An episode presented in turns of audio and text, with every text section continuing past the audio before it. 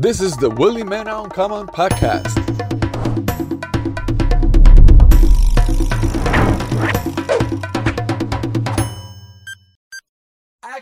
Bienvenidos a Willie Man Uncommon, otro episodio más de muchas interesantes cosas que vamos a hablar hoy. Pero como siempre, debo mencionar que este episodio está auspiciado por Latin America Pack and Chip, los únicos desde el suroeste de la Florida que envían semanal para Latinoamérica y específicamente República Dominicana también. Le voy a dejar el link abajo en la biografía y en mis redes sociales también está. La, la Backpack. Eh, hoy tengo la oportunidad de conversar con el manager de mi crush. Es el manager de mi crush. Y del crush de muchos. Sí. Sí. Tú no eres el manager de Techi Fatule. Soy el manager de Techi hace ya seis años. ¿Es un proyecto que empezó hace seis años o, o empezaste o te uniste a su proyecto después de? Eh, no, yo me uní al proyecto después de. Ella ya había empezado, o sea, Techi es artista desde que tiene, desde que nació. Sí, sí, claro. Y eh, ha, ha estado en la radio, la televisión, el teatro en República Dominicana desde siempre. Y la conocí cuando ella iba a Berkeley. Ah, pues fue antes de que ella lanzara su, su carrera oficialmente con el álbum y eso. Exacto, sí, pero yo solamente la firmé a BMI. Y de ahí entonces sí, luego años después empezamos, o sea, tal vez unos siete años después, empezamos a trabajar juntos. Ok. ¿Qué es BMI? Para los que, no, BMI para es los que no Bro- conocen. Broadcast Music Inc. es una sociedad gestora del derecho de autor donde cobra a los medios de difusión, dígase radio, televisión, eh, digital service providers, toda la parte digital, cable, eh, y le paga a los compositores, autores y editores de música por el uso de sus canciones. Tengo entendido que fuiste presidente de eso, ¿no? Fui presidente de la fundación De de, la fundación. BMI, eh, que es la parte filantrópica, pero eh, en la empresa BMI en sí eh, ocupé la posición de Senior Director eh, en la parte de dándole el servicio a los creativos, a los compositores, autores y editores de música. Ok, perfecto. Se menciona mucho el BMI en general, como con la música y eso. ¿Es la única, es la única forma de ingreso? ¿Por ahí es que entra los publishings? ¿O cómo se maneja esa parte? Que yo siempre tengo la duda. No, la parte, una canción tiene varios ingresos y uno de los ingresos es lo que se llama el performing rights, que eso lo manejan las sociedades. Está el ingreso que es el fonomecánico digital, que eso es el, lo que tiene que pagar el sello discográfico por el uso de grabar la canción y por cada venta que suceda. En este caso ahora es digital y la plataforma se lo pagan directamente a la editora. Está el uso de sincronización, que es eh, cuando una película, un comercial, eh, sincroniza la música que ya existe eh, con su película, su documental o su comercial. Entonces eso, eso paga también un, un fee que se le paga a su vez al editor y al compositor. Entonces, bueno, al compositor y al productor también, ¿verdad? Eh, Dependiendo del split. Eh, dependiendo del split, sí. Comúnmente son, son dos personas o, o- o dos eh, eh, partes, que es letra y música. Todo el que hace letra es autor, todo el que hace música es compositor. Y el compositor puede ser el productor, el compositor puede ser el músico, el compositor puede ser el arreglista, el compositor, todo el que hace música. Inclusive hasta el que hace letra puede hacer letra y música, porque si tú tocas una guitarra y tú creas melodía y armonía, estás haciendo música. Si tú creas versos y, y coro, estás haciendo letras. Yo digo que de la música hay mucho dinero envuelto, pero es un negocio muy complicado en general para poder llegar a, tener cierto nivel de reconocimiento, de que la gente conozca quién eres tú, conozca tu música y que le guste. O sea, que no es solamente de que invertirle un budget a, a una canción, a un álbum. No es tan simple como eso. No, hacer una canción número uno es lo más fácil que hay. Eh, tú me das 30, 50 mil dólares y yo te hago un número uno en Billboard de una. Ahora, si tú quieres una carrera... Espérate, espérate. Pero ¿y cómo tú haces una canción con 50 mil dólares en Billboard número uno? Porque hay gente que le invirtió mucho dinero y no se pega la canción. Ah, claro, porque hay un viaje de ladrones ahí afuera también y oportunistas. Entonces, con el equipo adecuado y con la inversión adecuada, se hace un número uno. La cuestión es si es sostenible. Si tú puedes ser J Balvin y hacer 21 número uno, si tú puedes ser Enrique Iglesias y tener 27 número uno, si tú puedes ser Fernando Villalona y tener 50 años de carrera. Número uno es fácil, o sea, ganar eh, una carrera corriendo la gana cualquiera. O sea, que se prepare, eh, rebaje, entrene. Ahora va a ganar el maratón de Boston, el de Brasil, el de Francia. ¿eh? Sí. Esto no es de un tema, esto es de muchos temas, de muchos álbumes y de muchos años. No es una, no es una carrera de, de, rapidez, sino de resistencia. Exactamente. Ok. Me gusta eso. Fue manager de Proyecto 1 en sus inicios, ¿verdad? De Proyecto 1. Eh, fui co-creador de, de, Proyecto 1. Proyecto 1 era una orquesta de merengue y luego se convirtió en un grupo fusión de música merengue, house, hip hop. Ok. 25 horas es mi canción favorita de ellos. De hecho. ¿Por qué en esa época, cuando ya era merengue house, no colaboraron Proyecto 1, Sandy Papo y Los Ilegales? Eh, ego pendejo. Y como tenían el mismo manager, que era yo, entonces, eh, imagínate, tampoco existía tanto el tema de las colaboraciones. Eh, entonces, y, eh, nunca lo vimos como que era necesario. Eh, teníamos con Proyecto 1 fueron cinco años de mi vida, seis años, del 89 al 95, cuando nos separamos. Luego yo hice junto con Cholo Bren y Jafe Peña Ilegales y ya Sandy Papo lo teníamos firmado, que habíamos hecho una audición para buscar a reemplazar, que queríamos reemplazar a Magic Juan. Se arregló eso, firmamos a Sandy Papo y lo tuvimos ahí y lo pusimos a. Ellos hicieron la remezcla de La Dueña del Swing, de los hermanos Rosario, lo pusimos a trabajar con Roy Tabaré, lo pusimos a trabajar con Amparo Sandino, que era la primera guitarra y corista de Carlos Vives, y otras cositas más que hicimos con ellos antes de lanzarlo como artista. Sin, quisieron re reemplazar a Magic Juan? Eh, siempre hay problemas eh, en la repartición del dinero, en cómo se están manejando las cosas. Eh, lo único que John Wilson, Magic Juan, siempre ha sido muy claro en cómo él quiere las cosas y se solucionaron. Simplemente eso. ¿Están buenas las relaciones con él? Magic es de mis mejores amigos, igual que Vladimir Dotel y Nelson Zapata, todos seguimos siendo amigos. Qué bueno. Eh, eso es bueno dividir la, la, los negocios con, con, las amistades, porque una cosa no tiene que ver con la otra. Hay muchas personas que no saben que hay una uh -huh. línea fina entre sí. el negocio y la amistad y, y, y, no saben dividir completamente. O sea, yo puedo hacer un negocio contigo donde los dos no estemos de acuerdo y salir de aquí a bebernos una botella de vino y un cigarro y no hablar de negocio completamente. Y no dejo que eso me afecte, pero eso lo he aprendido con el tiempo. Eso eh, al principio no, era muy sentimental y, y, y, entregaba toda esa pasión que sentía en el negocio, la convertía también personal y eso no es bueno. No, para nada. Eso es que no, no deja que las cosas fluyan para, para un futuro. Y es bueno que, que, que entienda esa parte de la, de la, del negocio. Con respecto a, a Tech y a ese tipo de artistas actualmente, yo entiendo que es muy difícil. Yo soy, a mí me gusta mucho la, la balada y me gusta el pop y eso. Pero estamos, estamos en una época donde, donde se están invirtiendo los mayores presupuestos en la música urbana.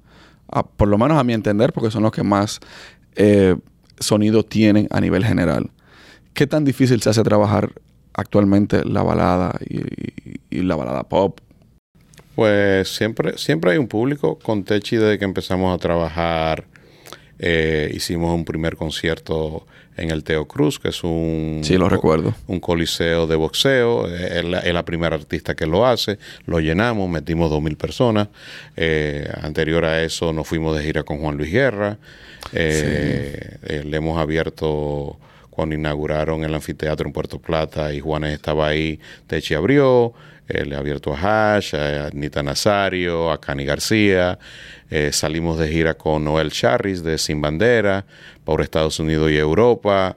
Eh, tal vez no se ve masivamente, pero ella está en la palestra y ahora mismo está nominada a un Latin Grammy es porque decidió hacer una canción tropical porque e, está en su ADN, es dominicana, lleva la guira y la tambora por dentro y dijo, quiero hacer un merengue, vamos a hacer un merengue. Y su papá cantaba merengue también. Y su papá, uno de los mejores showmen completo allá en República Dominicana y hacía merengue, y aparte de cantar eh, boleros y baladas y todo. Yo entiendo que en, esta época el contenido es key. ya tengo esa frase como que, la, tengo bien marcada. Content is key. Y ella hace un papel de maravilla. No sé si es parte de la misma estrategia de marketing, pero yo creo que ella se ve sumamente natural. Yo la sigo desde Hola Gente. Que en ese tiempo ya no cantaba. No, Por eso te digo que era mi crush. Porque era de esa mujer que tú veías, wow, qué linda, qué sé yo. Pero la manera en cómo ella comunica en sus redes y como ella hace el, la conexión con su público, eso también le ayuda bastante, porque yo, cada vez que ella suelta un álbum, yo lo escucho. Desde la primera canción hasta el final. Y tú te das cuenta de la forma en cómo el público... yo no he podido ir a un concierto por la, retribución que tiene el público en los eventos de ella. Sí, ella, como todo artista, tiene algunos que la odian. Eso es normal. Eh, tiene muchísimos que la aman, eh, pero ella es muy orgánica, muy natural. Lo que tú ves en Techi de lo que ella eh, publica es Techi en su diario vivir. O sea, Techi es, para mí, si se dedicara a la comedia, sería excelente comediante. Eh, le gusta hacer bullying como tú no te imaginas, pero acepta que le hagan bullying también a ella. Eh, es tremenda compositora y, y esas cualidades que tiene como mujer es buena madre, es buena esposa, es buena hija, es buena hermana entonces es buena amiga. Porque nosotros, aparte de ser eh, manager, artista, hemos desarrollado una relación de amistad con ella y su familia, con David, su esposo, con Dylan, que es mi sobrino, su hijo, eh, bellísima, de mucho respeto y admiración entre ambas partes. Entonces te digo, el que la conoce sabes que los artistas a veces se ven como inalcanzables, se ven esa estrella de Belén ahí eh, en el norte, pero cuando tú lo conoces tú dices, nah, imagínate, eso es chéverísima, de verdad que sí. Eh, en el camino que yo tengo con el podcast me he dado cuenta de eso. He conocido muchas personas del medio en general, no solo intérpretes o artistas. Y me doy cuenta que hay personas que sienten como que, ah, es inalcanzable. Pero cuando tú tratas a la persona de frente, que de hecho, una de las cosas que yo trato de hacer con él porque hace eso, como humanizar más al artista y tratar de ver las otras perspectivas que tal vez no se ven en su día a día o que no se ven en sus redes sociales. Por eso mismo, porque tú entiendes como que, ah, no, esa tiene un aceite, como decimos nosotros los dominicanos, pero cuando tú lo tratas de frente, tú dices, no, es totalmente diferente. Sí, un humano de carne y hueso con sentimientos igual, o sea, eh, que sí se le debe a un público, pero el público no entiende que si yo estoy en un restaurante y estoy comiendo con alguien, coño, espera que yo me trague la comida y pídeme la Por foto. Lo menos. ¿Se entiende? Eh, o espera que yo termine de comer y, te aseguro que la gran mayoría se va a parar y se va a tomar la foto pero también hay momentos que uno se levanta con el pie izquierdo y, ese día ellos no quieren hablar y ya son sacrificados completamente, lo crucifican. Ah, no, es un, eh, es un ogro, es una ogra, ¿tú entiendes? Eh, y, y, somos humanos. Yo me despierto, yo no le hablo a mi esposa a cada rato que me despierto y bueno, porque soy bipolar, entonces en un momento dado me despierto, no quiero hablar, no me jodas. así, así, literal. Así, de una. Por eso han durado tanto. Entonces, pero cuando hay comunicación y la persona entiende si es dada al público, en verdad, porque el público es el que sube o baja un artista y consume eh, su producto, que son las canciones y sus videos, los audiovisuales, eh, tiene que tener ese respeto también. O sea, contra, está en un restaurante, es verdad, es una persona famosa, tú te quieres acercar, pero deja que termine. Te aseguro que no te van a decir que no. Es falta de empatía, yo creo también.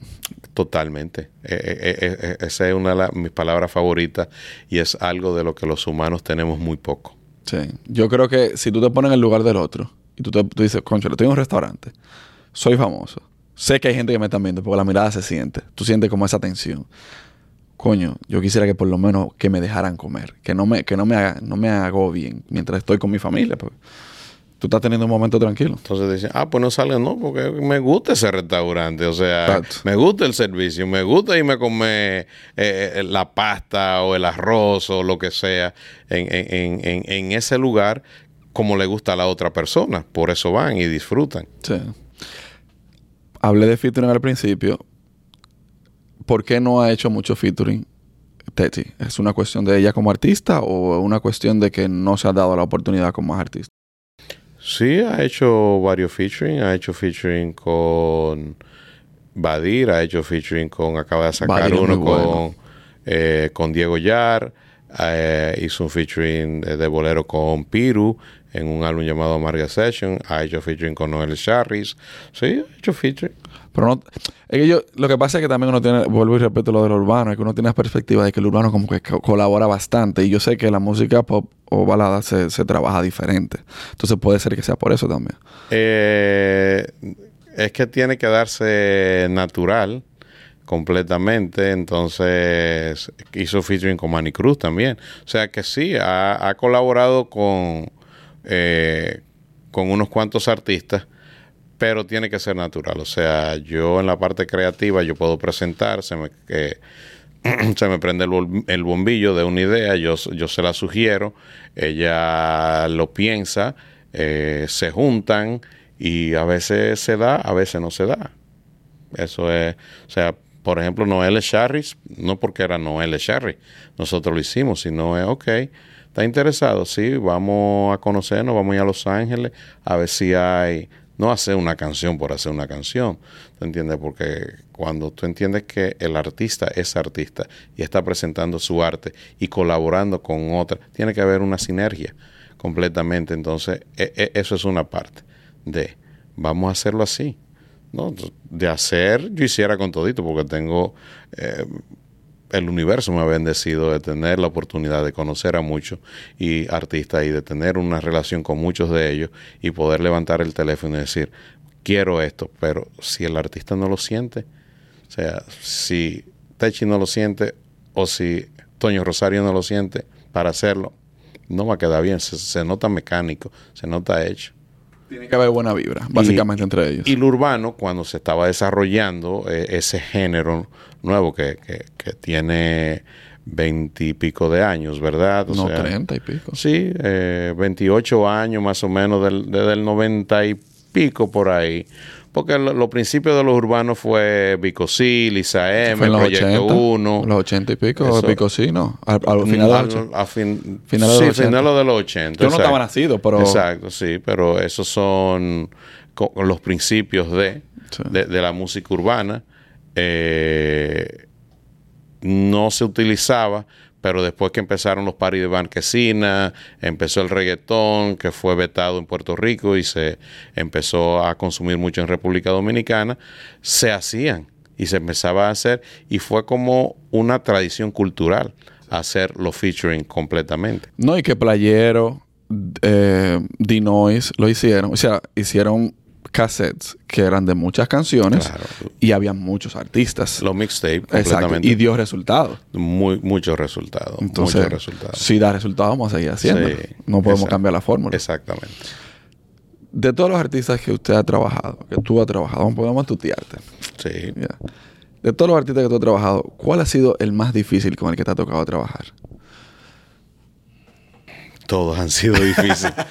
Eh, todos han sido difíciles. Eh, yo creo que cuando tú quieres exponer tu arte eh, y no te entienden, eh, hay, hay un choque y empieza dificultad.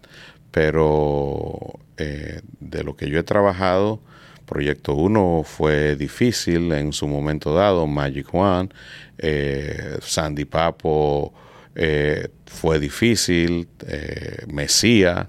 eh, ¿Tú trabajaste con Mesía también? Claro, un año, eh, el año espectacular que él tuvo en el 2016. Cuando se pegó con Tamo Lindo. Claro, exacto. no sabía. Sí, sí, tenían un equipo espectacular.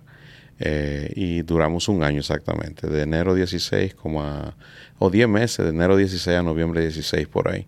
Y ya después de ahí eh, se desmoronó el imperio que se estaba creando. Eh, con el Chipo, por ejemplo, fue súper difícil porque tenía una persona, no habían firmado en Polygram, no habían dado muchísimo dinero. y, y, él quería personificar a alguien que él no era como persona en sí. Entonces, tú lo que tratas es de orientar al artista. Mira, yo te puedo llevar del punto A al punto Z, eh, a veces una línea recta, a veces un zigzag, eh, pero tienes que trabajar. El artista tiene que querer quererlo, tiene que querer ser exitoso y trabajar para eso, porque si tú no eres persistente, consistente, te jodiste. Es lo mismo que hablábamos ahorita. Es, es cuestión de resistencia y de, y de seguir dándole sin bajarle. Pero sí, todo en, hasta con Techi he tenido dificultad. Eso sí, o sea, imagínate, con los hombres es, un poquito más fácil, con las mujeres cuando le llega la menstruación, cambia, tú entiendes, eh, completamente las hormonas, eh, entonces hay dificultad, o sea, yo le digo, tiene que hacer esto, eh, y ella no lo ve y se me para y me dice, no lo voy a hacer. Entonces tú le dices, pero te conviene y le tengo que explicar el por qué. Entonces, y es así. Entonces, eh, eso es dificultad, pero dificultad cuando hay comunicación se vuelve más fácil. No, y que lo que pasa es que cada quien tiene una mentalidad diferente. Entonces, tú tienes una idea de algo, pero ella tal vez tiene una idea totalmente contraria a la que tú tienes tiene el conocimiento del negocio, pero ella tiene tal vez el arte de una forma que lo ve diferente. Entonces, tal vez por eso chocan. Lo, lo, importante de eso, ya tú tienes una madurez, ella es para mí madura en cuanto a su mentalidad, poner todo en, en, juego y ver qué realmente conviene y qué no. Yo creo que por ahí va el asunto. Claro que sí. Cuando tú trabajas con Sandy Papo, yo tengo entendido, según las entrevistas que he visto y eso, que a Sandy no lo dejaron entrar en Estados Unidos. ¿Qué fue lo que pasó en esa época? No, exactamente. Eh, Sandy Carrielo, el gordito, y Luis de Champ, Papo, el flaquito. Eh, Papo en un tiempo de su vida, eh, cuando llegó a la ciudad de Nueva York, vendió marihuana. había un caso donde fue un misdemeanor y estamos de gira en República Dominicana eh, filmando un comercial para Pepsi Cola, eh, la, chica Pepsi, con una canción de ellos llamada La chica sexy. Y cuando entró habían pasado la ley 186 y que todo el que había tenido un caso criminal lo estaban deportando. O sea, en ese momento Estados Unidos quería salir de muchos latinos, de muchos indocumentados y buscaba cualquier pretexto para sacar a la persona. Y lamentablemente Papo entró en eso. Eh, fue detenido eh, cuando entró a Estados Unidos. Por ese caso buscamos un abogado y nosotros teníamos una gira en Sudamérica loquísima, como de tres meses que iba a empezar.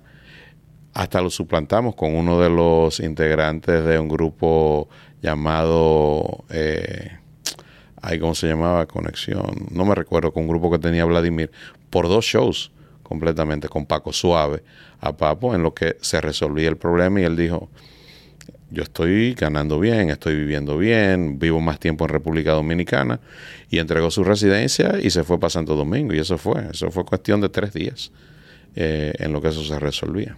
Y al final nunca se pudo resolver porque después pasó lo que pasó, que al todos final, No, al final no pudimos explotar el mercado US Latin porque él no podía venir.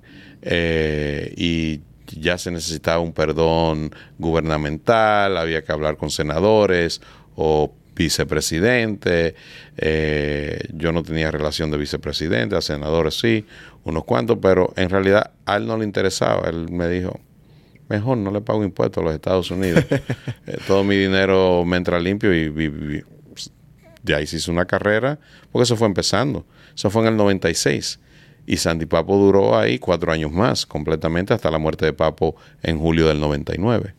¿Qué hubiese pasado si esa gente hubiese seguido juntos? Hubiese sido bien interesante saber eso. Si Papo no hubiese muerto y, y Papo gestionamos que él entra a Estados Unidos, eh, eh, grandísimo, o sea, más grande, más grande de lo que fue, porque fue grande en Venezuela, fue grande En. Colombia, en Ecuador, en Chile, Bolivia. O sea, en Chile, al día de hoy, eh, que yo estaba viendo los reportes de venta, Luis Miguel y Sandy Papo los que me han vendido. O sea, Wow. yo tengo 23 discos de platino de Sandy Papo en Chile. Que hagan Wow. línea los demás por ahí. Wow. Solamente Luis Miguel tiene más. Tiene como 30, si no me equivoco. Y no es mucha la diferencia. 7, 7 a... Son una, can- una cantidad razonable, ¿tú entiendes? 7 discos de discos. sí, pero, cuando tú pones a Luis Miguel y a Sandy Papo, que su carrera fue cuatro años, diferente. Exacto, sí, exactamente. No es sí. mucha la diferencia. Eh, eh, si, si- si nos vamos a una ecuación completamente, Sí. tú dices el peso de Luis Miguel desde niño completamente y Sandy Papo del 96 al 99, cuatro años, eh, entonces es, sí, es exponencialmente mejor lo de Sandy Papo. Ok. Volviendo a lo de esa época, usted me dijo que junto con Cholo Brene trabajaron ilegales también. Yo no sabía que, que, que tú estabas ahí como parte de del ¿Era manager o creador? ¿Cómo era la...? Eh, yo estaba en, en la parte de manager internacional y yo fui que gestioné el contrato con BMG. Yo negocié el contrato en ese entonces. Hoy en día el Alfa es el más grande, pero para el 95 el de Ilegales fue el contrato más grande que había tenido un artista en República Dominicana. 7 millones de dólares en el 1995. Esos 7 millones en aquel momento son como 50 ahora mismo. Exactamente. Por la inflación y toda esa vaina. Pero era mucho dinero. Claro. ¿Qué tan grande en comparación con Sandy Papo era ilegales? Porque yo tengo entendido, yo era muy pequeño en esa época, pero tengo entendido de que había una rivalidad entre ellos, o que la creó el público, o que era entre ellos mismos, tal vez por el mismo ego y, todo eso. Eh, sí y no. Fíjate, eh, ilegales, yo venía de una trayectoria de manejar a Proyecto 1 seis años. Eh, creamos ilegales con Cholo Bren y Jafe Peña. Eh, y claro, mi socio y mi mejor amigo Pavel de Jesús, que fue el que el productor musical, junto con Víctor Wild. Y para Sandy Papo fue Pavel de Jesús y Sócrates de, Jesús. Eh, y se creó, se crearon dos grupos que fue para cubrir la demográfica completa. Clase media alta, ilegales, vestido de Versace. Clase media baja, Sandy Papo, vestido de cross color. Clase ilegales más pop, Sandy Papo más tigueraje, más merengue, más saoco, más mambo. Entonces, pero hasta el día de hoy, eh, en overall, en venta, el grupo de lo que yo he trabajado de merengue hip hop, merengue house, eh, que ha vendido más, ha sido ilegales. O sea, La Morena vendió como 6 millones de copias. Sí, algo. Y lo interesante de esa canción que mucha gente se la rechazó a él y Sí, como quiera que sea él la grabó. A mí. No. Sí, yo se la rechacé para Proyecto 1. Bueno, sí. eh, Wow. O sea que fue usted que dijo, no, no, no va. Eh, esa canción llegó por medio de unas personas y usualmente lo que le pasa a, a los raperos es que tú no eres considerado rapero si tú no escribes tus versos. Eso es verdad. Entonces, él sí la hizo con la mejor intención. Y si tú notas el fraseo de La Morena, fue hecha para Proyecto 1. O sea, si tú la escuchas bien detenidamente, Sí, fue él lo ha hecha. dicho y yo lo he escuchado. Y como yo respeto la parte creativa completamente, eh, la presentó Chichi a Juan y Nelson y yo estaba ahí. Y yo fui de lo que dije, no, definitivamente no. O sea, gracias, pero no. Pero entonces, ¿por qué no? Y sí con él, por el hecho de, eso mismo, de que él, él fue que le escribió. Porque años después eh, me encuentro, cuando Cholo me llama y encuentro el grupo, eh, yo no me recordaba, honestamente, pero cuando yo escuché la canción, que estaba totalmente hecha en merengue, no, no se le había puesto la parte de house, la parte de hip hop y el eh, cantarla en el syncopation que él, que él canta, eh, o rapearla, eh, cuando yo la volví a escuchar, yo dije, coño, pero esa canción es un palo. ¿Tú entiendes? Pero ya la veía en una figura totalmente diferente que era el Vladimir que conocía en ese momento, porque cuando yo la rechacé, yo no conocía a Vladimir.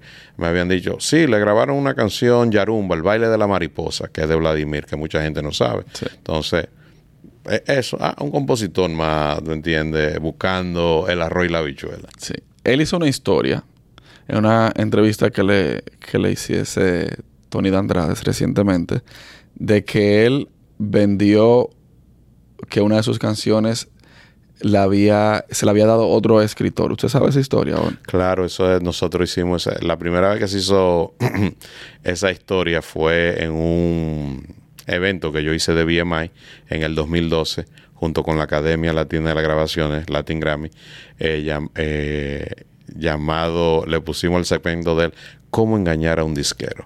Esa canción es Tu Recuerdo. Ajá, eh. Que era una balada, ¿no? Una balada cuando él entrega el disco a BMG, eh, en ese Francisco Villanueva, el presidente de ese momento de BMG, le rechazó el disco y le dijo, eh, lo, un antidominicano en realidad, eh, y le dijo, ustedes los dominicanos no saben hacer música, que qué sé yo qué, tú debes de buscarte a alguien que te escriba, ve a ver si Omar Alfano, que tenía a puro dolor en ese momento con Son by Four. Que hay otra historia atrás de esa canción también. Claro. Entonces, él le dijo, te escribe una canción. Y él, ah, ok.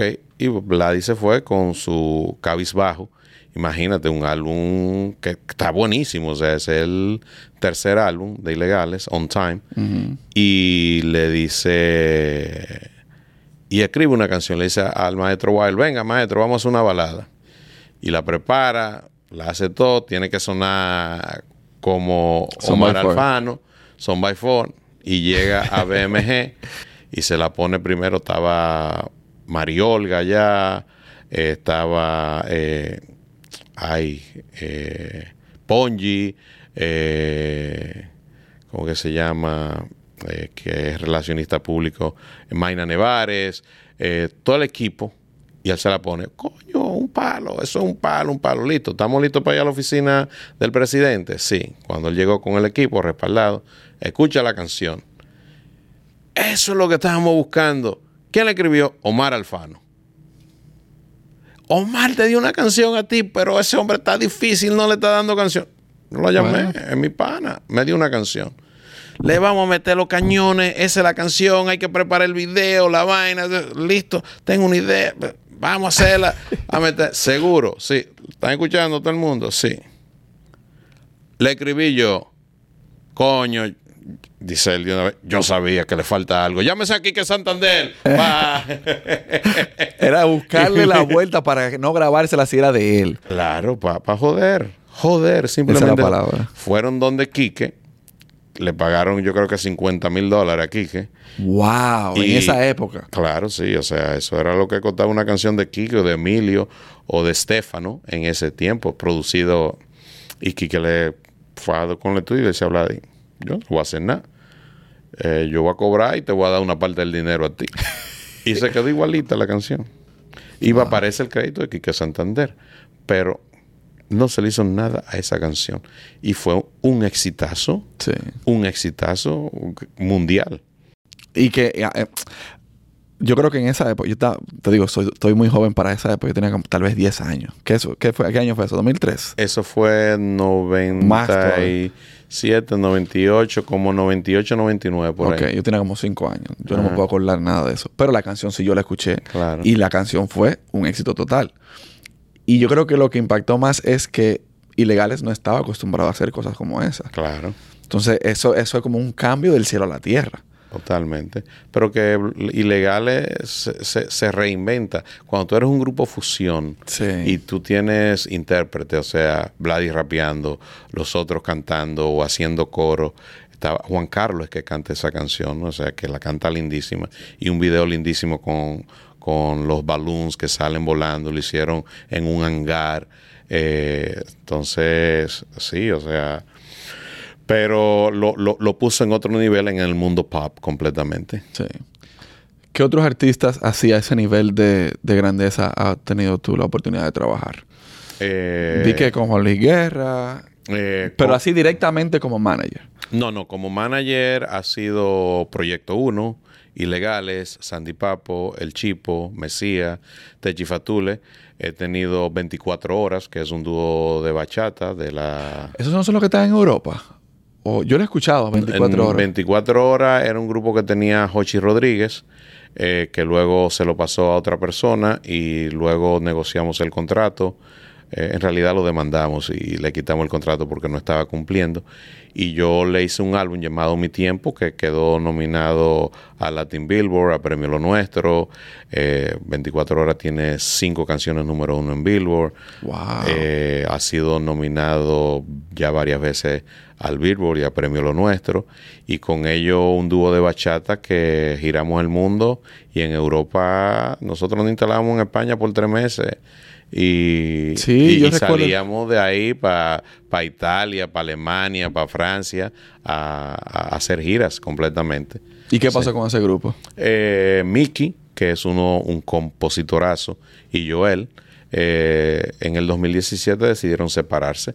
Y Mickey, si usted, ustedes lo pueden escuchar muchas de las canciones de, de Mickey en la voz de Prince Royce. Oh. Él es- y en la voz de Ricky Martin y en la voz de otros de otros grandes intérpretes igual que igual que Joel aunque tienen su carrera en paralelo pero como que están mermadas pero son más compositores que la han grabado si ustedes buscan Mickey Ten o Mickey Ten en español THN ustedes van a ver los créditos que le salen o Joel Jaques van a ver los créditos que le salen Mira qué bien. Sí. Tú sabes que yo he hablado, yo, como yo estoy empezando, busco personas que también estén empezando dentro de la música, que son eh, independientes. Y me ha tocado hablar con personas que son simplemente escritores. Y muchas personas les gusta, pref- prefieren escribir y producir que estar frente a la cámara. Como que sienten que es menos estrés. Eh, sí, o sea, ser artista no es fácil. O sea, o estar en el arte no es fácil. Primero porque eh, tal vez los padres de esta nueva generación entienden un poco, pero por ejemplo mi padre, yo soy ingeniero de sistema y cuando yo me dedico a la música me, te van a morir de hambre. Completamente. ¿Cómo fue ese switch?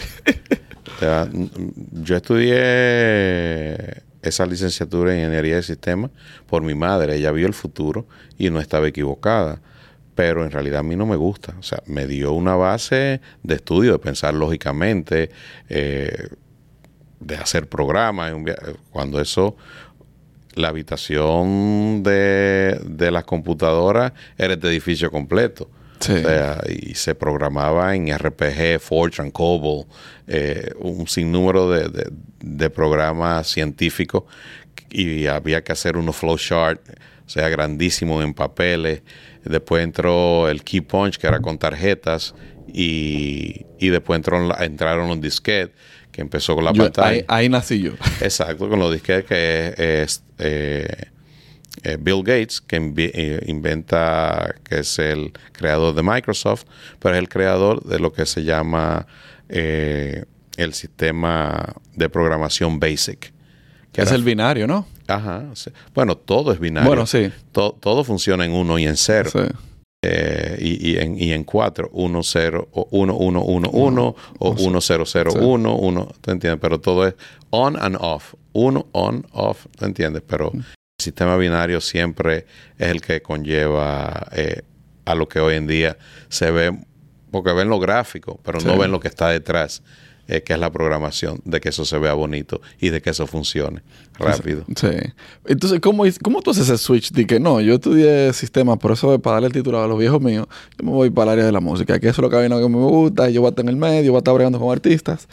Tú no sabías lo que te estabas metiendo, sí. En, en realidad yo he sido un melómano empedernido. Yo coleccionaba mucha música.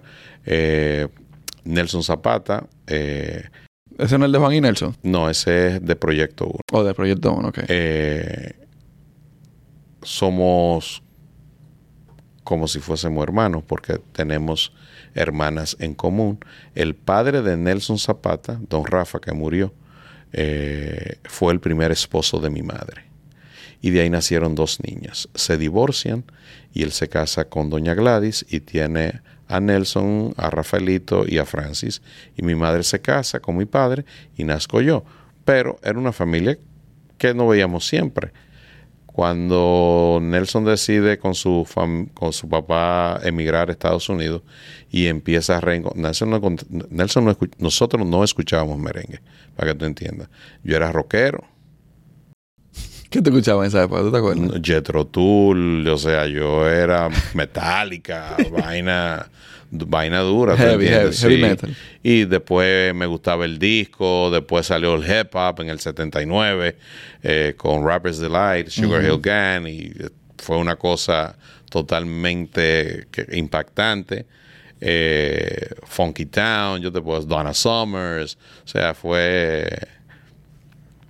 Pero cuando él decía hacer la orquesta de merengue y estaba con los Mieses primero, y estaba en high school y después hace su proyecto él solo.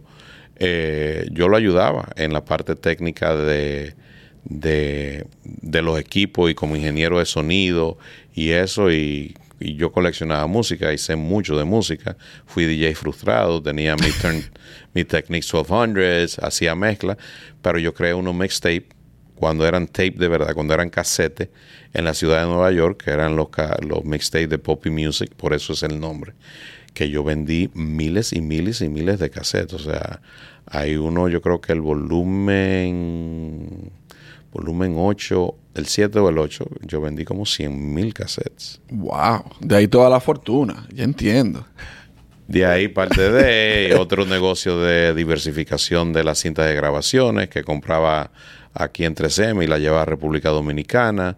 Entonces, cinta grabaciones profesionales de dos pulgadas, que eran unos rollos donde se grababa 24 canales, y cinta de media pulgada, de un cuarto de pulgada, después los digital audio tape, los DAT, y así y conocí la industria latina en la décima avenida, porque vendía la cinta también en Nueva York, y conocí a Juan y Nelson, y cuando se dio la oportunidad de hacer la primera canción con Proyecto 1, que es Everybody Everybody, un cover de Black Box, que se hizo en merengue, house y dance, eh, yo se lo presenté. Ya yo tenía relación con Rafi Mercado, con Combo Records, o sea, Rafi Cartagena, con Fania Records, con Plátano Records, con Cubaney, Mateo de San Martín, o sea, con Tony Moreno, con MP. Ya yo lo conocía a todos. De la 42 a la 52, todos eran amigos míos. Todos los que eran importantes en el momento. Todo lo que era importante en el momento, porque con los mixtapes míos se promocionaba mucha música. Y yo iba todos los jueves y pasaba y buscaba todo mi disco. Yo mezclaba. Yo hice en vivo, yo te puedo hacer en, en los paris de la 135 y Riverside, que se hacían en el verano. Lo hacía yo, yo era el DJ. Eh, toqué en Estudio 84, toqué en Fuego Fuego, pero toqué una vez, porque había que llevar cuatro cajas de leche llenas de, vinilo para tú tocar. O sea, ahora es fácil. Ahora tú tigres llevan una memoria y, la mayoría estoy seguro que no lo mezclan ni ellos mismos. No, no, no saben, no, saben hacer scratch, no saben hacer fade in, fade out, no saben hacer blend. O sea, todo lo que se necesita para, para tú de verdad ser un DJ. Entonces, yo vi el trabajo que costaba llevar esa vaina y lo que me pagaban 50 dólares. Y no, hombre. No vale la eh, pena. No, no vale la pena. Yo voy a dejar mi disco tranquilo. Ahí, yo, yo, esta obsesión que tengo me la desquito haciendo mi mixtape. Yo lo vendo. Tenía un cuarto de duplicación como con 200 caseteras. Ay, o sea que tú, tú agarrabas, por ejemplo, tú vas a tocar ahora, vamos a poner un ejemplo, Rapper's Delight. Coge así, ¡fup! La mete ahí. y después tú querías poner el, el, y lo mezclaba y hacía mi mixtape de yo le hacía la cinta de 90 minutos, 45 minutos de un lado mezclado y 45 minutos de otro lado mezclado. Entonces hacía, pero yo hacía mucho tropical en realidad, era yo hacía mucho de merengue, de salsa, de bachata, eh, algunas cositas mexicanas metía ahí, eh, algunas cositas colombianas y eso, de lo que tuviera sonando en el momento. Eso era. Mira, esa parte tal vez mucha gente no la conoce, Pero para poder llegar al, al- a donde tú estás ahora con el reconocimiento de la industria, tuviste que pasar tu centro bien centro. Claro, no, y yo, yo repartí flyers también, o sea, yo repartí flyers de Broadway 96, que era de Rafi Mercado, de Estudio 84, de Tejada, o sea, de Fuego Fuego, Copagungui, Rivera, o sea, yo pegué pósters, o sea, yo me sé la industria desde Del inicio. desde, desde regar flyers y cómo se riega flyers. Mi hijo quería entrar en la industria en un momento dado y yo le dije, todavía los flyers se utilizaban. Y yo le di dos mil flyers. Mira, riega los flyers en esta forma, así, así. Cuando yo sabía lo que, yo sabía lo que se, lo que se llevaba, se lleva dos días y medio regar los flyers como se debe regar en los sitios que deben de estar en el Alto Manhattan, de la 125 a la 242 y parte del Bronx, Forum Road y eso, y, y cómo darlo, a qué hora darlo, cuando la persona van saliendo, cómo ponerlo en los carros, si en el parabrisa o en la puerta para que abran, ¿tú entiendes? Todo eso. Y él me llamó, es- te estoy hablando de eso tal vez 2012 o 13 por ahí, cuando yo dejé BMI. Y él me dice, terminé. Y yo, Rafael David, no puede haber terminado. Dice, sí, sí, ya terminé. No puede haber terminado. Yo sé que yo duro dos días haciéndolo, entonces tú no puedes haber recorrido y caminado eso como se debe de hacer y has terminado. Pero si tú quieres, vamos a salir a recoger y yo te voy a enseñar dónde tú lo botaste. Dice, yo no lo boté. Digo, te voy a enseñar dónde tú lo botaste. Claro está, en la 158, en uno de los basements de ahí, estaba la caja y media que le quedaba. Está botado. sea, Está botado de una. O sea, me hiciste, yo recogí mi flyer. esto cuesta dinero, imprimir Claro. eso. Y de, de una, claro. Ahora es tan fácil tú agarras, bueno, fácil relativamente, porque así como lo hago yo, lo puede hacer cualquiera. Claro. Tú, tú agarras y coges un budget, Facebook Ads, lo repartes por donde quieras, no tiene que salir de tu casa. Claro. Si, si quiere aprender, tiene que, el, el mismo Facebook tiene sus cursos, facilísimo. Claro. Entonces, eh, eh, esa parte de regar flyers, de pegar pósters, o sea, sniping se llama, el arte de pegar póster. Eh, Que es un arte. Sí, es un arte, sí, porque tú tienes que, primero tienes que conocer los otros que pegan y tienes que saber tu espacio o tienes que pedir permiso, porque si no te lo quitan. También, Oh, Claro. no lo sabía. Claro. Y, y, y, y en República Dominicana, que es con saco que lo hacen para el Cibao. En- exacto. con yo nunca lo hice en Dominicana, contrataba personas allá, pero en la ciudad de Nueva York, sí, completamente. En el, en, en el Five Borough era, era yo que lo hacía.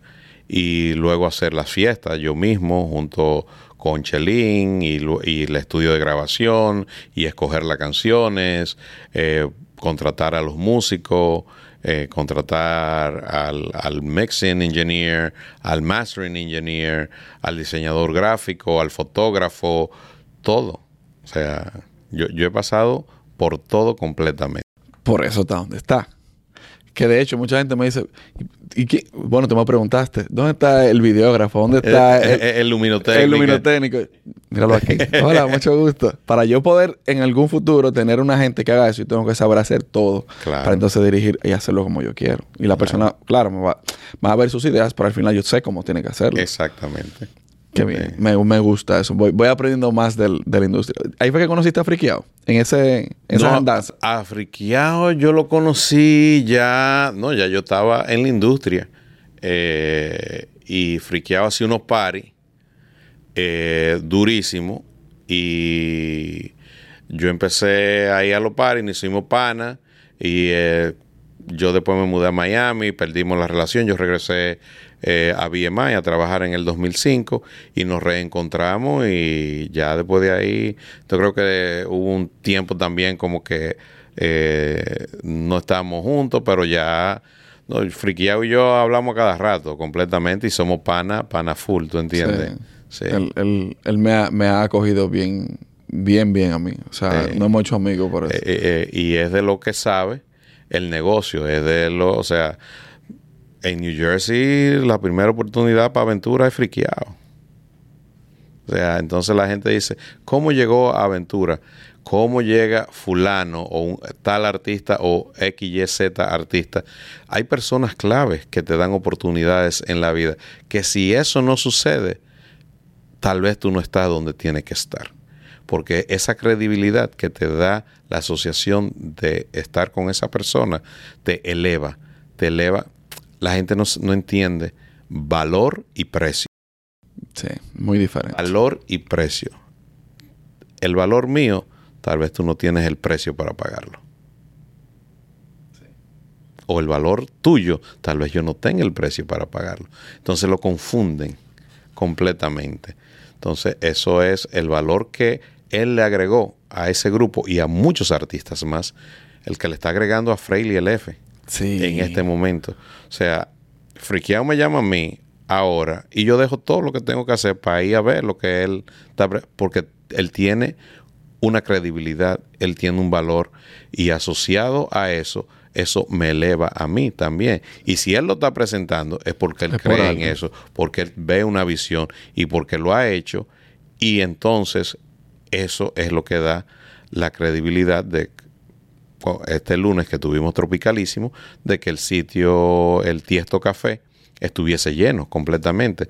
Entre Kevin Montaño, Pills, entre Friqueado, conmigo mismo ahí, llamando a las personas y diciendo, mira, está sucediendo esto, está sucediendo esto, está sucediendo eso. Entonces, esa credibilidad ayuda a los artistas, o ayuda al productor, o al compositor, completamente. Y cabe destacar que él, eh, primero con respecto a la de aventura, todavía yo me he dado cuenta que ellos lo siguen, lo respetan a él por lo que él hizo en su momento por ellos. Y el mismo Romeo también, que no necesita, pero el ser agradecido te engrandece al final.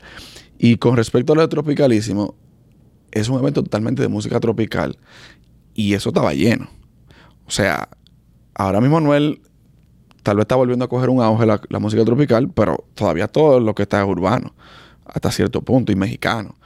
Pero estaba lleno de gente y fue un performance mejor que el del año pasado. O sea, ellos mejoraron el evento del año pasado. Claro, totalmente. Porque todo el mundo llevó su banda y, y el que no tocó con Sí. banda no va a tocar. Exacto. Y eso está es. de maravilla. Así es. Eh, y eso es lo que venimos empujando, eh, la música tropical. O sea, somos de media isla, Friqueado, Kevin, o sea, Pills y yo. Y, y nos nos agrada el merengue, la bachata, el típico, Ah, yo sí lo la el salsa. típico. Entonces, nuestra agenda es esa, eh, empujar la música autóctona dominicana para el resto del mundo. Con respecto a eso, cuenten conmigo. Gracias. Cualquier gente. No, en serio. Dale, de una. Pues a mí me encanta la Yo soy una persona. Yo escucho mucho rap. Y rap conciencia. Pero yo soy una persona que le encanta la música tropical. Y me encanta baila- bailar. Entonces, cuenten conmigo en lo que yo. En lo poco o mucho que pueda aportar. Si me llaman, yo estoy aquí. Eh, que de hecho, quien me puso en contacto contigo fue Ralphie Dreams. Exactamente, sí. Que Ralphie es primo mío. Ah, no sabía. ¿no? La, la historia de cómo yo lo conocí a él fue súper interesante porque yo fui a donde Capricornio, que también es familia mía, de parte de mi papá. Y el papá de Capricornio fue que me dijo que Ralphie Dreams estaba aquí, que qué sé yo, y me, me dio la referencia. Y después yo hablo con mi papá y me dice, ¿el hijo de quién? Claro, pero yo sé quién es. Y el primo mío me puso en contacto contigo, que también le agradezco a él por, eso, que tiene mucho talento ese muchacho. es uno de los bachateros eh, que es consistente sacando música, sacando buena música eh, y ha estado preparándose para salir de gira completamente, creando un repertorio, eh, creando sus reproducciones, o sea, orgánicamente. eh, y Rafi es tremendo artista. ¿Tú sabes dónde está él ahora mismo? Tiene que estar en Dominicana. En, en el campo de En la la- familia de en La nosotros. En el campo de la familia de nosotros. Metido, sí. Haciendo música Sí, para allá. así es. Él, él me dijo hace mucho, yo cuando grabamos la vez, me dijo, yo me voy para allá, para el campo. Yo voy a, allá yo me siento bien, allá yo hago música y allá lo veo que está sacando música cada rato. también. Sí, claro. Y ese es parte del mismo negocio. Hay, Exactamente, hay que darle. sí. Recientemente yo vi en la cuenta de La Oreja Miria, creo que fue, que Brasa dio unas declaraciones sobre algo que pasó con él. ¿Te pudiera hablar de eso? Claro que sí. eh, lo- Que lo- me, me pareció, me pareció, wow. Eh, Me yo- sorprendió. Yo conozco eh, a Brasa, yo creo que fue por medio de- del Instagram. Eh, él me dijo que quería trabajar con nosotros y yo le dije, pues ve a la oficina y háblate con Alexis allá. Y Alexis, cuando él fue, él le dijo, yo tengo 100 mil pesos, es lo último que me queda, eh, yo quiero invertirlo en mi carrera. Y nosotros le dijimos, bueno, lo primero que tiene que hacer es no vaya donde más nadie, porque te lo van a tumbar el dinero. Y segundo, 100 mil pesos no dan. Son dos mil dólares, menos de dos mil dólares. hacer una carrera, 100 mil pesos no, van, no te van a dar. Y como tú eres buen compositor, ¿por qué no empezamos tu carrera como compositor y le damos hacia adelante? Y como que pasaron unos meses, fuimos al estudio de él en Villamella, escuchamos unas canciones y le dije, dame esta, esta y esta, y le enviamos y su primer tema es solo yo con CNCO, Wow. el single. ¿Y hace qué tiempo de eso? Eso hace unos añitos atrás, eh, antes de la pandemia, yo creo que 2016, 17 por ahí, más o menos, y ya después explícale eh, de lo que siente de Yandel eh, y Bad Bunny, también eh, está tu sensualidad, Sí. de es, el, es el más grande, yo creo. de no J-Lo, Becky G, Anita, Carol G, eh, eh, Nati Natasha. Brasa es, junto con Chromo X, allá, mío, cromo. Mío, es cromo. junto con los compositores menospreciados de República Dominicana que más éxito tienen. O sea, y el Alfa acaba de decir un comentario que dice que de lo que conocen el negocio ya, Brasa es uno de ellos. ¿Te entiendes? Completamente. Y es la verdad. O sea, yo le enseñé el negocio a Brasa. Y de eso lo digo a voz popular completamente y él te lo puede afirmar. Pero a nivel de composición, eh, no hay, no hay dos como Brasa y no hay dos como Cromo allá, para nada. Y lamentablemente ninguno de los del patio lo utiliza, pero no es necesario. O sea, cuando el disco de Diego Torres y el single de Diego Torres lo escribió Brasa. Y hay cuatro canciones en el disco de Diego Torres de Brasa. O sea, que no es urbano. No, no, no, no, no. o sea, no, no. o sea que no es nada más de que no, es música urbana. No, no, no, no, no, no. Para Wow. nada, para nada. Wow. Cromo, Cromo tiene. yo- Cromo es durísimo. a mí me encanta. Y, y es tan interesante cómo funciona el, el negocio de la música, porque Cromo hubo una época que estuvo súper pegado con la leche. No sé si tú te acuerdas de eso. Y él soltó esa vaina en banda y se dedicó 100% a, a crear música. Y mira, está- Sí, durísimo. no tiene que estar cogiendo lucha. Nada. Brasa porque todo, te- ti- todos tienen un artista y él ha seguido invirtiendo en su carrera poco a poco, pero eso es. O sea, yo acabo de venir a reuniones este- esta mañana donde necesitan canciones de Brasa. Tengo un listado ahí de, de artistas que necesitan canciones de Brasa. Y al final él se quitó de, de, de ser artista, de, de dar la no, cara como artista. Él, él, él, él va a seguir, porque esa, eso es algo que está dentro de él. Pero su bread and butter, como dicen los gringos, es la composición. ¿Dónde está el dinero? ¿Dónde me está dejando? Tengo que seguir por ahí. Claro, claro. Eso, eso, eso está más que claro. Una persona en República Dominicana que se está haciendo viral últimamente, su nombre es Oliver Santos. ¿Ha escuchado usted de él? No, no sé quién es. Ok. Él ha hecho cierto nivel de declaraciones con respecto a la música. Por ejemplo, él ha dicho que sujeto lo que hace es disparate, como que él no hace música. Ha dicho que la música de Manny Cruz es una música de cumpleaños, que no es una música que trasciende, por poner un ejemplo. Él sí alaba a Pavel Núñez. Eh, en una entrevista que yo vi le, le- le preguntaron por Pavel Núñez y Watson. y Watson. Ah, pues tú sabes. Porque sé esa comparación que hice, entonces ahora eh, no sé quién es él, porque no lo conozco, pero sí vi la comparación. Ok. él dice que la comparación no cabe. Yo creo, yo creo que también no cabe, pues son totalmente diferentes como, como artistas. Y Pavel dijo en una entrevista también como que no hay necesidad de compararlos porque eh, él funde cuando él está escribiendo demasiado a veces y se va muy profundo, pero esas declaraciones de, ese, de esa persona, ¿qué le, qué le merece? Sí. Pues cada cual tiene derecho a su opinión. Claro. Entiende. eh, es comparar a Michael Jackson con The Beatles. Entonces, es, es como tú lo quieras ver. Eh, Pavel eh, es más poético, Mucho más. eh, pero Watson conecta más con el pueblo. Porque es más llano. Eh, eh, es más del pueblo. Entonces, Pavel es un público clase media alta, eh, pero Watson es el pueblo. Sí. Y en 12 millones de personas, el 1% es la clase media alta y el 99% es el pueblo.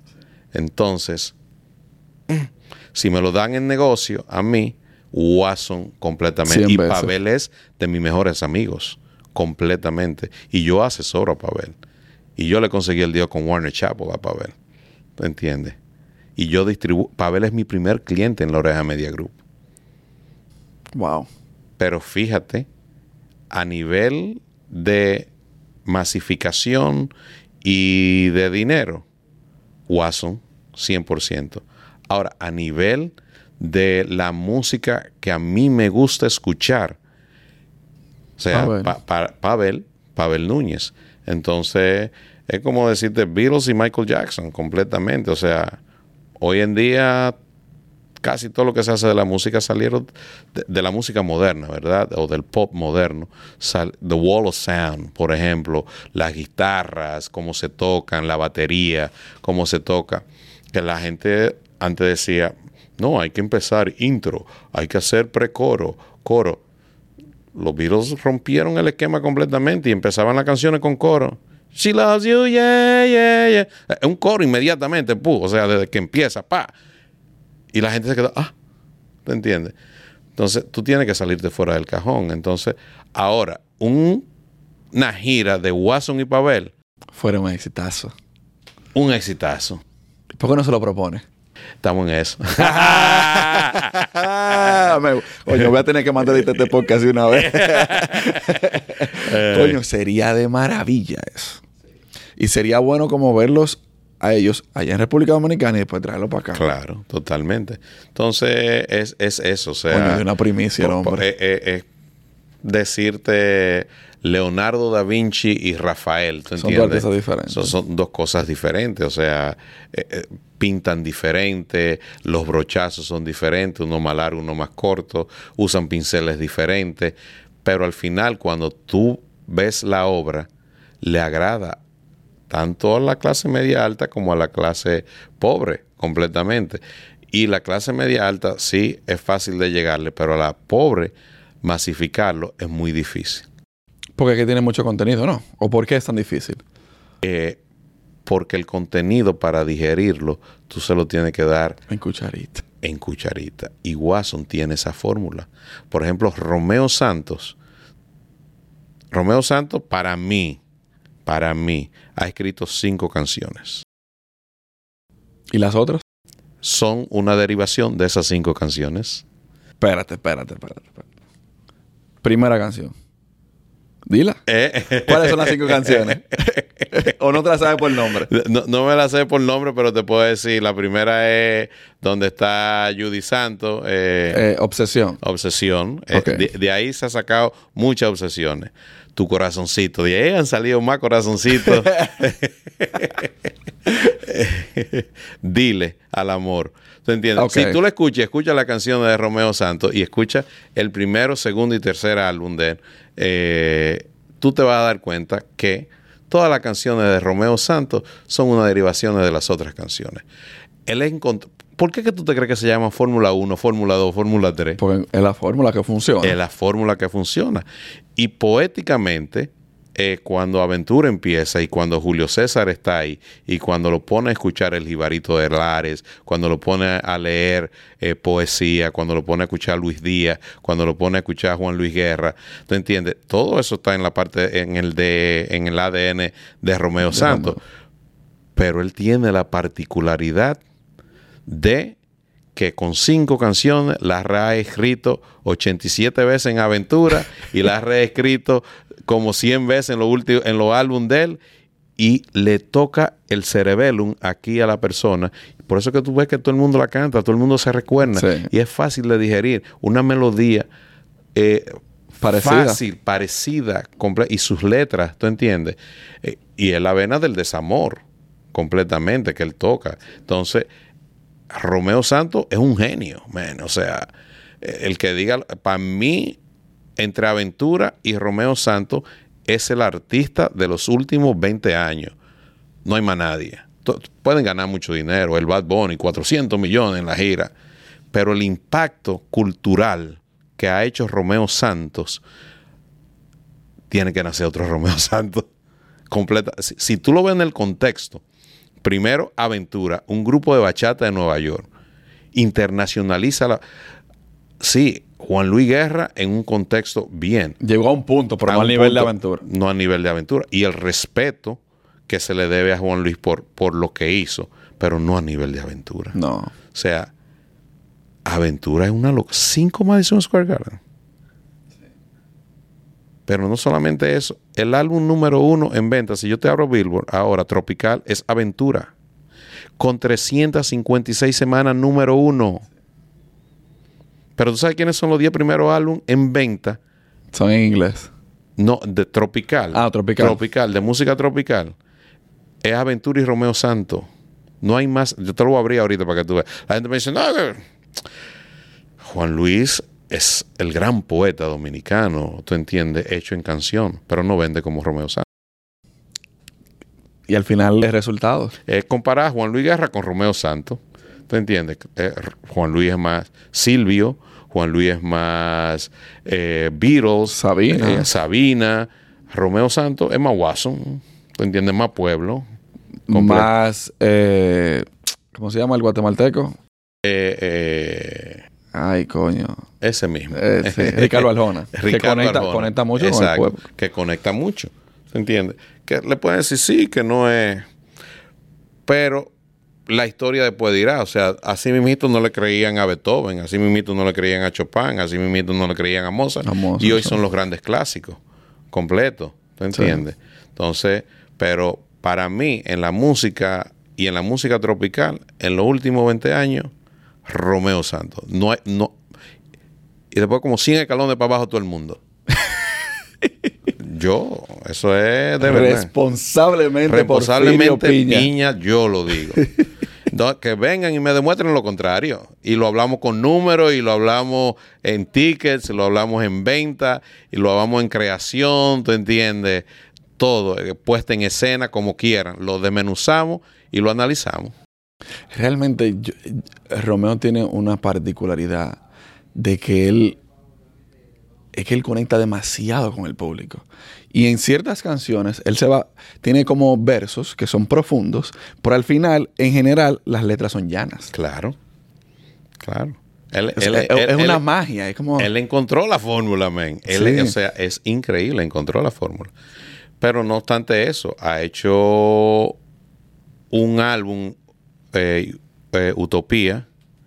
Sí. Que, que hay que. Y este último álbum que sacó también. Sí.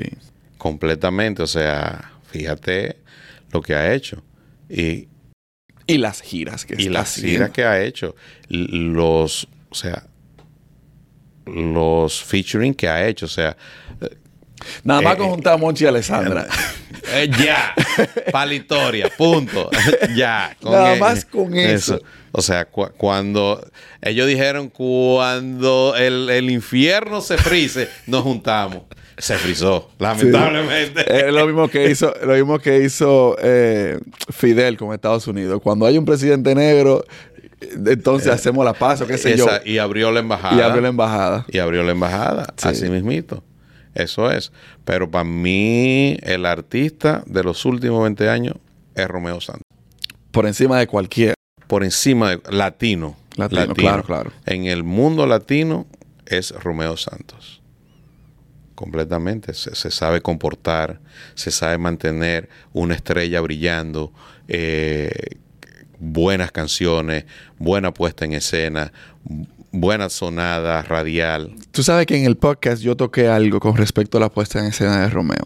Tú ves los videos del teenager y tú comparas con Aventura en el Madison Square Garden y comparas a Romeo ahora él como solista, es una diferencia del cielo a la tierra. Y, lo que yo recalco en eso es, primero, él se preparó para escribir. O sea, escribió, eh, las letras tan diferentes. Sí. De teenager a aventura. Claro. Ya de cuando él hizo el No, paso- es un niño, es un teenager. teenager, es un exacto. teenager. Pero la puesta en escena, la manera en cómo él maneja el público actualmente y como lo maneja ahora, él cogió clase y se preparó para ser el verdadero showman. Yo lo veo así. Eh, el desplazo escénico de Romeo Santos muy poco lo tiene. Muy poco. Sí. Como, como él, él, como él domi- la ba- tiene una banda que de verdad que, que, que bendecidos sean todos ellos. Es dirigida por eh, Joaquín, que es gran amigo mío, y que de la primera oportunidad de dirigir una banda se la di yo a Joaquín también, porque fue director de Sandy Papo, Oh. completamente. Pues tiene una gente con muchísima experiencia viene, atrás. viene con, con una experiencia detrás. Entonces, pero aparte de eso, con, con aventura. Y se armó de un equipo completo, tú entiendes, sólido, que lo respalda. Pero la puerta en escena, Romeo Santos, la, durísimo. Entonces, si decimos que Romeo solamente ha escrito cinco canciones, o sea, como de ahí se desprende todo. Ese es como el árbol y de ahí se desprenden los frutos. Entonces, no pudiéramos criticar Lápiz porque hizo un, dembow- un, un álbum de Dembow reciclando todas las letras de, de sus canciones anteriores. Para nada. Pues son de al final. No. O no pudiéramos decir nada de Pitbull, que e- e- Ah. es, es el máster de, de agarrar los interpolations y hacer una canción nueva. es uno de los mejores negociantes de la música. el, el, el máster, para mí, lo que él dice, 90% negocio, 10% talento. Olvídate. Y Pitbull, imagínate lo que ha hecho, giras mundiales, mm, millones y millones de discos, millones y millones de streams, de visualizaciones. Entonces, eh, eh, al final del día, esto no se llama la amistad de la música, esto se llama el negocio de la música. Y el resultado es eso, los Y el números. resultado es ese. Mientras me vuelven y me muestren lo contrario, yo sigo diciendo y defiendo a Romeo Santos. Punto. Punto. Diferencia del negocio ahora y antes. ¿Qué tan difícil es ahora o si era más difícil antes manejar, hacer el, o sea, estar dentro de la industria? Eh, pues mira, el negocio en los últimos 20 años cambió de lo análogo a lo digital, bajó completamente eh, y en los últimos 10 años ha venido subiendo, donde tenemos doble dígitos billonarios en las visualizaciones y ventas eh, en Estados Unidos, que es el gran mercado del consumo eh, masivo de música. Eh, es más fácil, pero es más difícil. Te explico. Antes yo agarraba aventura, grababa un single y iba y lo distribuía en la discoteca de Manhattan. Eh, me ayudó, me ayudaba KDM, que era una emisora AM en ese entonces, y lo ponía. ¿Tú trabajabas con Aventura? Eh, no, pero fui amigo. Fui, estuve en el desarrollo de Aventura cuando Julio César estuvo ahí, cuando el Boy, que era un soldador que invirtió, estuvo ahí. Eh, eh, con ellos en el Bronx, ¿tú entiendes? ¿Conociste a Franklin? Sí, a Franklin Romero. Sí. El contrato de Julio César y Franklin lo hice yo. Entonces que sí conozco, sí conozco. Eh, se filmó en mi apartamento en el Bronx, en Rivers, en Bronx River Parkway. Imagínate. ¡Wow! Historia patria. Sí. eh, inclusive yo tenía una tienda y Aventura quería que yo fuera el manager, pero no me gustaba la bachata en ese entonces a mí. Pero sí admiraba la... Aventura trabajó por hamburger, por pollo, eh, para tocar en cualquier, por arroyo habichuela. La gente no entiende que tú haces tu fanaticada tocando y esos tipos tocaron, tocaron, tocaron, tocaron, tocaron, tocaron y tocaron Hicieron su y diligencia. está haciendo su diligencia. Entonces, co- continuando con lo de la música, que antes tú Ajá, distribuías. Ajá, antes tú distribuías y tú podías regar en la discoteca y hacer una bullita y de Manhattan y al Bronx. Y hacer otra bullita. Y del Bronx y a Queens. Decir, mira, Bronx y Manhattan estamos en Queens. Y vender esa mentirita blanca, aunque no estuviera sucediendo. Porque en lo que ellos fueran a investigar, aun- aunque fueran los five boroughs, ahí mimito, pegados, ya tú habías hecho el evento. Pero ahora no, ahora digitalmente tú lo llegas al mundo completo. Y tú dices, no, yo tengo una canción y está rompiendo. Loco, ver. tú tienes 16 seguidores y eso tiene menos de mil, porque lo que ven es Spotify porque te da número, o lo que ven es YouTube porque te da número. Pero en Apple Music tú no ves número, en Amazon tú no ves número. Si tú no tienes Amazon for Artists o Apple for a- Artists. Apple for Artists, tú no lo ves. Entonces tú dices, no, yo rompí en SOBs. Poppy en SOBs. Loco, pero ahí habían tres gente. ¿Qué es lo que tú estás hablando? Esa mentirilla blanca que tú decías antes para poder conquistar y tener la oportunidad, no se puede. Ya, porque van a las redes sociales inmediatamente y tú pones aventura y te sale todo lo de aventura. Un artista nuevo, pone lo de XYZ, artista nuevo, y te sale lo de él. Y tú vas a decir, no, hombre, esto no está sucediendo. Pero así mismito, como no está sucediendo, tú puedes engañar el sistema. ¿Cómo? Porque yo puedo agarrar a cualquier artista nuevo que esté empezando y yo le voy a decir a toda la gente que vayan, que le voy a dar trago gratis, lleno una discoteca, rompo, pongo todo el mundo a gritar y viralizo eso. Con una buena inversión, viralizada, estratégicamente y sucede Y completamente la gente se va con el amague. y la gente se va porque la gente lo que quiere es consumo rápido. Lo que tú tienes que estar preparado para sacar una canción, otra canción, otra canción, otra canción. Tú le preguntas a cualquier persona cuál fue el éxito de Mike Tower de septiembre del año pasado y nadie se acuerda. ¿Cuál fue? Ahora tú me preguntas cuál fue el éxito de Juan Luis Guerra, yo me acuerdo. ¿Cuál fue el éxito, tú entiendes, de lo y yo me acuerdo? Porque se está haciendo mucha música desechable. Mucha música que lo que quieren es, como decía Wisin y Yandel, un millón de copias obligado. Ahora lo que quieren es un millón de reproducciones obligado. ¿Te entiendes?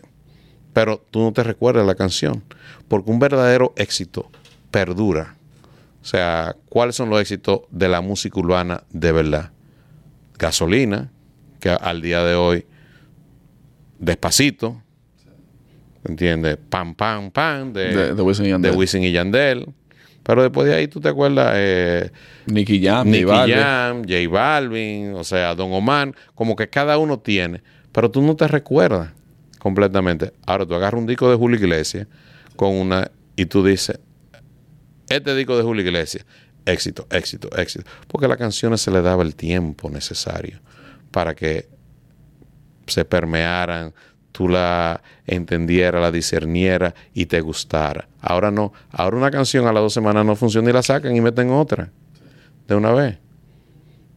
O sea, tú, tú, tú ves, eh, yo estuve en el 2018 o 2019 en el United Palace y yo no me recordaba que la primera oportunidad Mike Towers se la di yo con Mesías. O sea, tú buscas la primera canción de Mike Towers es una canción del 2016 con Mesías. Yo, responsable. Con Gaby Acevedo, que estaba ahí. Y en el 2018, 19, no me recuerdo cuándo, United Palace en un concierto que se hizo de, de varios exponentes urbanos. ¿Y quién es este? Y cuando ese año solamente había lanzado 48 canciones, Mike Towers. Mike Towers. 48 canciones. Pero qué, qué locura. Y es un artistazo, ¿tú entiendes? Yo no le estoy quitando el... Pero ¿quién se aprende 48 canciones?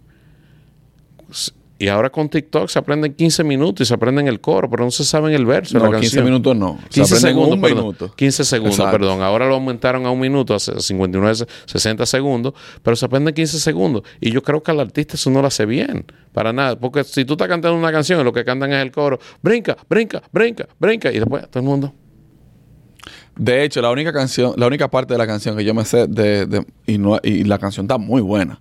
Eh, la, la, la, la, la, la. Después de ahí yo no me sé más nada de esa canción. Entonces, viralizan 15 segundos, eh, se hacen todos estos challenges de eh, o memes o bailes, ¿no entiendes? Y eso es lo que tú te aprendes, pero no te aprendes la canción completamente. Sí. Entonces, y si no funciona, para afuera. Y si no funciona, para afuera. Y si no funciona, para afuera. De una vez. No hay forma. Sí, además, eh, antes te daba tiempo a que prepararan la comida, te la sirvieran, tú te la comieras calmadamente, la digirieras, la fueras y la número dos y ya. Ahora no, ahora usted tiene que comérsela rápido y ready que viene la otra de una vez para comértela de nuevo. No te da tiempo a nada. Claro. Que de hecho, quería preguntarte qué piensas de la canción de Juan Luis Guerra, Mambo 23, que él tiró ahora. ¿La has escuchado? Claro. Esa canción está sumamente interesante. Acabo de felicitar a su hijo, a Jan, que pana, por el video que hizo, que está perísimo. Sí. El bailarín, la forma en que lo presentaron. Ese bailarín es duro también. durísimo. eh, el, concepto de la cara de Juan Luis para que él no salga completo, sino al final eh, vender esa parte juvenil, ¿te entiendes? Eh, yo nada más tengo que decir lo que dijo Omega, gracias maestro. O sea, el rey del merengue moderno, que es Omega, con todas las vicisitudes que ha pasado, ¿verdad? O- y le hemos Estoy de hecho pasar, ¿tú de entiendes? Si él felicitó a Juan Luis Guerra, yo no tengo más nada que decir. La canción está buenísima. Está muy bueno. Para mí es de lo mejor que ha hecho Juan Luis en muchos años. ¿Quién la escribió? ¿O fue él mismo? Eh, no te sé decir, no, no, pero Juan Luis escribe todo él.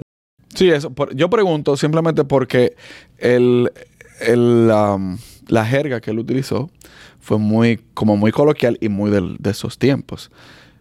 Y está súper interesante. Está, está, está buena la canción, pero como que el, la letra, el, el, la- el sonido, está está súper interesante. A mí me, me encantó como que como Sí, suena. él, él, eh, Está genial. eh, está simple, pero está complicada al mismo tiempo. Porque si tú la escuchas musicalmente y tú escuchas los jaleos, tú escuchas el mambo, tú escuchas la percusión, no es tan simple. Es una canción sasa, ¿tú entiendes? Eh, lo que él utilizó, yo me imagino, Juan Luis, que es un tipo muy inteligente, Sumamente. estudió, dijo, ¿qué es lo que está pasando? Déjame ver. Tráigame los periódicos por los próximos dos meses. Y empezó a leer, déjame ver qué está sucediendo en el pueblo. Hizo esta canción. No, y lo más seguro, como tiene hijos jóvenes, le preguntó, dígame las palabras que están, que yo pudiera utilizar para, o cómo puedo reemplazar esta palabra para ponerla Sí. en el argot popular. Me, me ima- me imagino que sí. Eh, me imagino que siendo perfeccionista que es Juan Luis, se, se grabó y se mezcló un millón de veces. Me imagino que sí. Entonces, pero eh, es lo, para mí, de lo más cool que ha sacado en los últimos años, Juan Luis, Sí. ¿tú entiendes? Y yo soy fan de Juan Luis. Yo sea, también. Flan empedernido de Juan Luis. La discografía eh, me la sé y de verdad que siempre se necesita algo que, que sea popular completamente, Claro. que le llegue a las masas completamente. Y con esta canción, él va a alcanzar eso, va a alcanzar. Sí, poco a poco. Que de hecho, ellos no están haciendo ningún challenge. Ellos lo que están haciendo es que en TikTok ponen la canción y te sale la publicidad. Exacto. Que para mí me parece genial. Claro, a largo plazo tienes que invertir un poco más porque no se va a hacer viral y que así por así. Claro. Pero ayuda a que no se aprenda nada más los 10, min- los 10 segundos o 15 segundos del Ujú. click de la canción. No, y Juan Luis es un artista que eh, tú vas a un concierto de él y te, te hace cuatro horas y no te repite una canción y te va a cantar toda la canción. Literal. Toda la canción la va a cantar. O sea, cuando tú tienes esa trayectoria de haber creado éxito desde Soplando, que es su primer disco, en armonía, Sí. eh, Eso fue con 440, ¿no? 440, o sea, que es un disco rosado que sale. Sí, sí, sí. y después Santiago en coche, y ojalá que haga café, y bachata rosa, ¿te entiendes? Y por ahí las avispas, el Niágara en bicicleta. Tú- Que ese tú- fue el que dio el boom, ¿no? O no, fue Bachata Rosa. Bachata rosa, Sí, bachata, bachata rosa, rosa. el que venden toda la copia del mundo y, y- y eso. Entonces, Juan Luis eh, Fogarate. Fogarate, ese Eh, está bueno. Fo- Fogarate es un álbum durísimo, pero también está el álbum que para mí uno de sus mejores álbumes, el álbum Mi travesía. no, no, el que él tiene la mano aquí que es bien Sí, me acuerdo. sociopolítico ese álbum. Sí, espérate. es durísimo. Eh, ¿Cómo que si se llama? A ver si lo encuentro. Si tú te metes a Juan Luis Guerra, tú lo vas Sí. a encontrar ahí mismito, es negro con las letras rojas. Sí, y tiene la venda completa. A ver si- Ahí. Eh, espérate, conchola. Son tantos álbumes de que Sí. tiene Juan Luis. Fogarate. Ese no lo veo aquí. El que tiene con, con la, con la venda está literal. Ojalá que lleva café. Todo tiene su hora. Bachata rosa. Ni es lo mismo ni es igual. Ese, ese álbum me ese encanta. álbum es durísimo. A mí me encanta ese álbum porque él habló. Entonces, en ese álbum estaba de moda lo de la computadora y él hizo una canción que se llama Mi PC. Sí. Uy. Y él utilizó como todas las palabras que tenía que ver con, con la- las cosas de una computadora. Claro. Genial. Eh, no encuentro ese que tú dices. O por lo menos no está en YouTube. Deja ver. ¿En YouTube o en Spotify? Es que yo no uso Spotify. Ah. Tal vez no lo han subido porque... No, míralo aquí donde está Areito. Areito. Ese para mí es el mejor álbum. A mí me encanta tiene. también. Ahí está el costo de la vida. Señales de humo. Ayer, frío, frío. Rompiendo fue mal de amor. Si saliera petróleo. Que, o sea, coronita de flores. Cuando te beso. Cuando te beso es tremenda canción. O sea, que el costo de la vida se oye como si fuera ahora todavía. sí, claro. Se oye bien actual. Entonces, ahí hay poesía sociopolítica encendida. Total. A- a- esto, esto es digno de hacer un estudio. Ese álbum, Areito. Analizarlo completo. Completico. Eh, Sí. Eh, ¿Qué te iba a decir? Yo creo que ya. Ah, una última pregunta te quería hacer. Tú trabajas con muchos artistas. Yo tengo dos artistas favoritos de República Dominicana. Hablamos de uno, que era Juan Luis Guerra, y el otro. El único, el que nadie ha podido con él, Anthony Santos. Esos son mis dos artistas favoritos de República. Dominicana. Anthony eh, ¿Cuáles son los tuyos? ¿O cuál es el tuyo? ¿O la tuya? eh, Como que tú te sientes a escucharlo y que, o, o bailar, o lo que sea que te. Bueno, yo no bailo.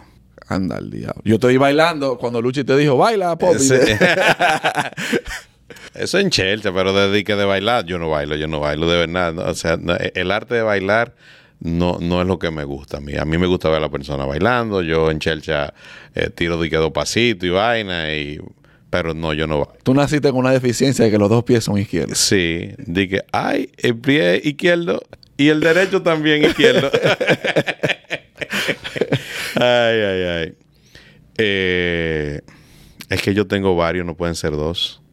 No pueden ser dos. A mí hay un cantautor que para mí es el cantautor de los cantautores, que de ahí muchos aprendieron de él. Se llama Luis el Terror Díaz. Uy, vivía, vivía, él vivía en la segunda planta donde vivía yo en Los Mameyes. Tuve No el placer de conocerlo. Bien, sí, entonces. Un tremendo tipo. De verdad que sí. Bueno, por lo menos como yo como vecino. No sé la persona de la industria cómo lo vean, pero súper, súper, súper. Y muy bueno realmente. Claro, entonces es- ese sería uno. Te tengo que mencionar varios porque más de uno. Juan Luis Guerra para mí. eh, hay Pavel Núñez. Joder, Núñez me gusta. Completamente. Pero hay otro artista que, que también ha tenido una incidencia en la música dominicana y a veces no lo apreciamos mucho. Se llama Wilfrido Vargas. Completamente. O sea, de ahí se han desprendido y han salido tantos artistas que a veces la gente dice, ah, ¿me entiendes? Pudiera ser el, el Jochi Santos de, de la música, él. Que ha traído tanta gente a la comunicación. Eh, puede ser, es que día ya se... eh, Luis Vargas. Luis Vargas. De ahí salió Anthony Santos y y salió Raulín. Raulín. Eh, Sí. Entonces, tú dices, hay que buscar ahí, pero en sentimiento, o sea, Anthony Santos canta con un sentimiento y tiene una banda que yo, yo lo admiro. O sea, se conocen los ademanes ya. O sea, Anthony Santos nomás tiene que mover un hombro para que la banda sepa cuándo tiene que bajar. Y eso es, eso se lo... Pero y el añoñadito, Luis Segura, señores. O sea, ese sentimiento, ese soul que tiene de cómo cantar. Entonces nosotros tenemos mucho, eh, se, se hace, se hace difícil, ¿entiendes? Decir, Omega, con todos los problemas que tenga, Omega es el dueño del flow. Sí. Ahora, sabes, hablando del mambo, eh, todo lo que tú mencionaste, yo lo escucho y me encanta. Eh, con respecto a Omega y del mambo, yo he escuchado la banda del sujeto y he escuchado la, de, la de Omega. Son diferentes, pero yo siento como que la del sujeto me da un plus. Como que me, me, me la de Omega suena una lata, pero es una lata que te pone a bailar. y Sí, te pone a bailar. Te, te- te- te da una vaina que no lo tiene otro. Eh, eh, eh, es Es la energía. ¿Tú entiendes? Es la energía que se conjuga, eh, que tal vez puede sonar desafinada o pueden estar desafinados, pero el sabor es difícil que otro te lo dé en esa forma. ¿Entiendes? Eso, y él, por ejemplo, Anthony Santos no, no desafina, porque yo he escuchado la orquesta de arriba abajo y me he tirado tres horas de Anthony Santos cantando. él, sí. Y es, mira, de arriba abajo, y mientras más canta, mejor. Y como- mientras más bebe, mejor. y mientras como un Vicente Fernández, mientras más cantaba y mientras más bebía tequila, mejor era la voz, ¿tú entiendes? Completamente. Pero nosotros somos media isla de- llena de mucho talento musical eh, que se hace difícil agarrar como dos talentos solamente y decirte Sí. estos dos. Pero dominicano sí. Si lo pondría así como en ese orden, Juan Luis Guerra. Tiene que ser primero para mí y después Luis Díaz. Y ya después de ahí Ahí está, ahí está el de la clase alta y el de la popular. Exacto. Eh, y de ahí todo el mundo para abajo. Ya, mierda. Y de lo internacional, De lo internacional, que tú te sientas a escucharlo. ah, que Michael Bublé, Frank Sinatra. Ay, que él es muy fino, él es muy fino. Miles Davis, eh, Yo debo sí, agradecer a un amigo que me presentó a Michael Bublé. Diablo. Harry. Connick Jr. Sí, yo, es que yo estoy... Tú eres gringo, tú eres gringo. Tú eres otro flow. sí, a mí yo soy flow, jazz, ¿tú entiendes? Quincy Jones, diablo, ese, ese, ese es mi ídolo de verdad. Pues si tú quieres saber quién es mi ídolo en la música, uno se llama Chris Blackwell en la parte de negocios, que hizo Island Records, que descubrió a Bob Marley, Melissa Etheridge, The Cranberry, U2, o sea, duro. Y en producción, Quincy Jones. O sea, después de ahí, olvídate. Óyeme, los éxitos de, de Quincy Johnson. La- en todo el espectrum de la música, Quincy Jones Ha tiene estado. un éxito. Tiene un éxito. Demasiado grande.